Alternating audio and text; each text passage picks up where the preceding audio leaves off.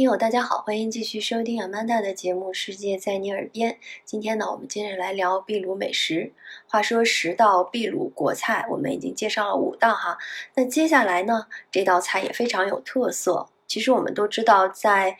秘鲁或者在南美洲，除了土豆、玉米之外，还盛产一种作物，那就是辣椒。那接下来这道菜的名字呢，就叫做灵魂辣椒酿肉。可能大家想一想也会想出它的这个形态哈，因为我们其实中国也有虎皮尖椒酿肉，那它的辣椒呢是红色的，然后这个产地呢又是产自火山白城阿雷基帕，是它的代表菜。其实我们之前已经提到了啊，就是第二道菜那个河虾鲜汤，就是来自于这个火山白城。可见这里不仅有独特的火山地貌。其实它的美食也是非常有代表性的。那为什么叫做灵魂辣椒酿肉呢？其实也来自于一个传说。那据说秘鲁的作家 Carlos 曾经在小说里写呢，说厨师 manuela 闯进了地狱，试图从魔鬼的手里夺回女儿的灵魂。听起来非常像和魔鬼做交易的浮士德的故事啊。那他怎么来夺回女儿的灵魂呢？他就是为魔鬼准备了一道无比丰盛的佳肴，其中就包括这个辣椒酿肉。那享受了一番美食之后呢，魔鬼非常满意，也就释放了这个厨师女儿的灵魂，而魔鬼自己也幻化成了天使。哇，听起来这个美食不仅能够让人饱口腹之欲哈，甚至有感化灵魂的作用。那这道菜呢，外形是一个红色的辣椒，里面塞满了肉。当然，这个肉调制当中呢，也不会缺少在西餐当中普遍使用的这个芝士。所以，嗯，芝士酿肉吃起来口感是非常好的。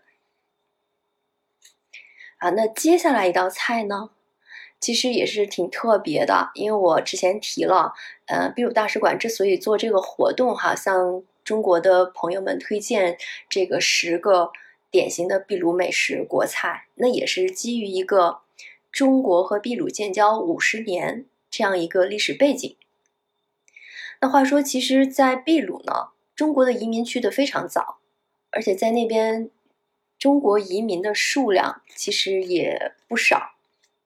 所以下面这道菜就跟这个历史有关系。这道菜被命名为“中秘友好小炒牛柳”。其实这个小炒牛柳哈，就听起来特别像我们家常的这个中国菜，里面有洋葱，有炸过的土炸过的薯条，然后和牛肉片。据说在。一八四九年，第一批华工大概有七十五人就抵达了秘鲁，所以开启了中国移民在秘鲁的奋斗史。而今天呢，在秘鲁大概有十分之一的人口啊，其中就可能拥有华人的血统，所以秘鲁的饮食呢，也会受到这个多元文化其中的中餐的影响。然后我记得我们之前在节目里聊这个秘鲁美食的时候，也提到了一点很有意思的，就是在秘鲁街头的中餐馆，他们的名字都是 C H I F A，那你用拼音来拼呢，就是吃饭的意思。嗯，也可能有人说呢，这个是来自于粤语的食饭，但非常通俗易懂哈，你直接就能理解到这是中餐。而且呢，就是因为这种中餐的源远流长啊，就是秘鲁的食客呢，他们就能准确的叫出，比如说馄饨啊、烧麦啊、豉油鸡，对，就听起来就不是一个很初级的用中餐的老外了。而非常像中餐的这个小炒牛柳呢，据说在国际上也被视为的是秘鲁本国菜而大受欢迎。接下来呢，这个食物的造型哈，其实跟中餐也有点像，它是用叶子包起来的一个粽子的形状，当然不是我们那种三角粽啊，它是一个圆坨坨的，像一个小元宝一样。那这个呢，就叫亚马逊雨林藜麦粽。其实大家都知道，亚马逊雨林其实，在南美洲可能巴西也有，但它有一部分呢，也占据了秘鲁国土的半壁江山。而位于伊基托斯的帕卡亚萨米利亚国家保护区呢，更是亚马逊河的源头。据说早的时候，当地人啊，就是外出耕作，会用这个芭蕉叶包裹食物，然后这个就是今天我们看到这个藜麦粽的一个雏形。然后每年到六月二十四号，在雨林地区会举行这个圣胡安节，然后这个粽呢也是不可。也是必不可少的美食啊！六月份啊，其实跟我们吃粽子的这个端午节时节还相差不远。然后说到这个藜麦呢，其实现在大家很多人都知道啊，它被视为这个非常健康的饮食，也曾经被美国宇航局 NASA 被指定为一个太空食品。而藜麦呢，最早原生于就是秘鲁和玻利维亚高原的交界地，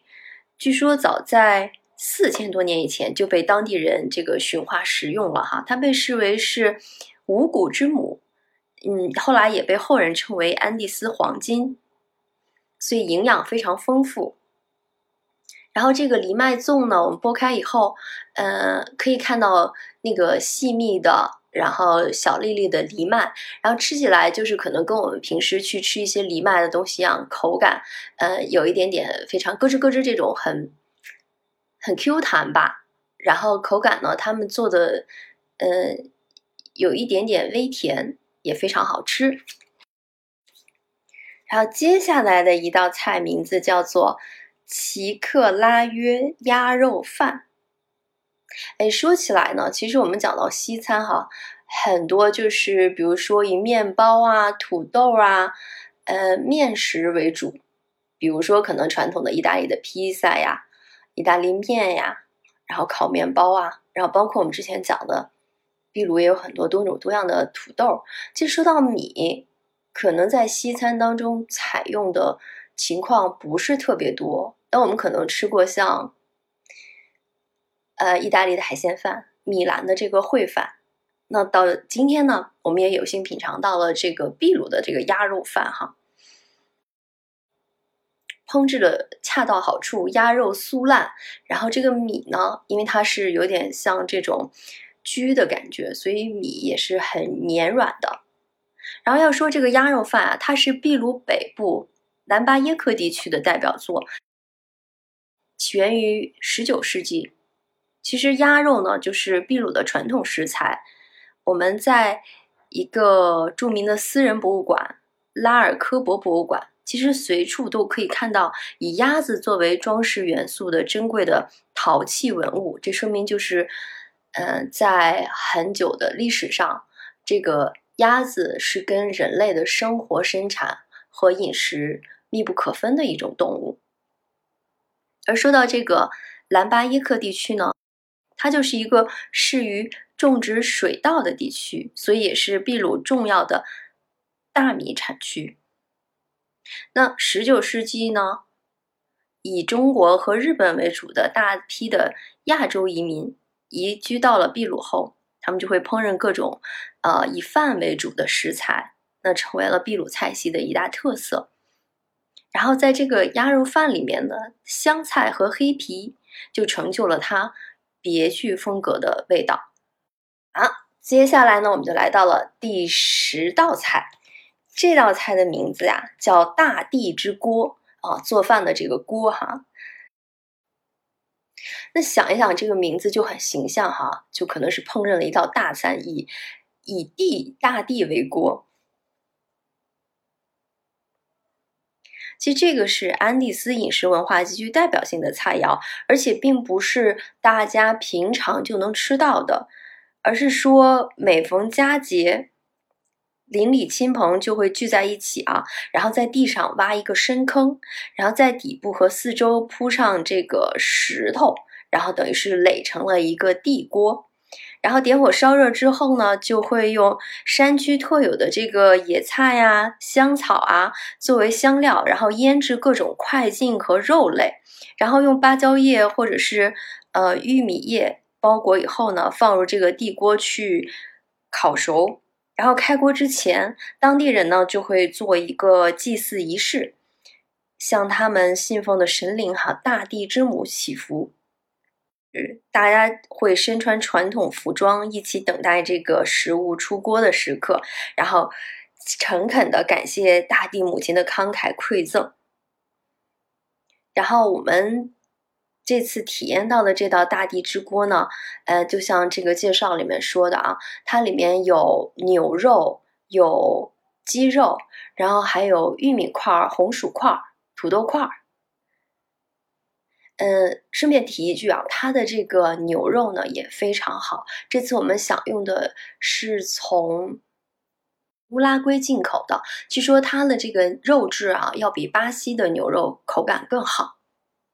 啊，这十道菜都介绍完了，当然我呢就是为了这次美食也非常期待，几乎是以这个图片现场直播的形式啊。像就是和陪我的朋友一起聊了聊，然后去印证他之前跟我分享的一些常识，然后我们两个的共同的一个，我们两个共同的一个想法，或者有一点点小遗憾，就是说，哎，虽然有十道这么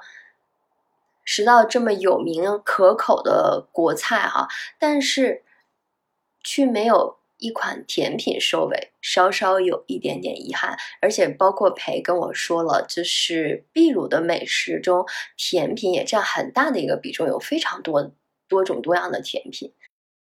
所以可以说，呃，让我们有点意犹未尽吧。这给我们留下了一个小小的引子，或者种了一个草。哦，我们希望早一天能够去那边旅行，也去尝一尝它多种多样的甜品。好，那这期分享就到这里，谢谢各位，我们下期节目再见。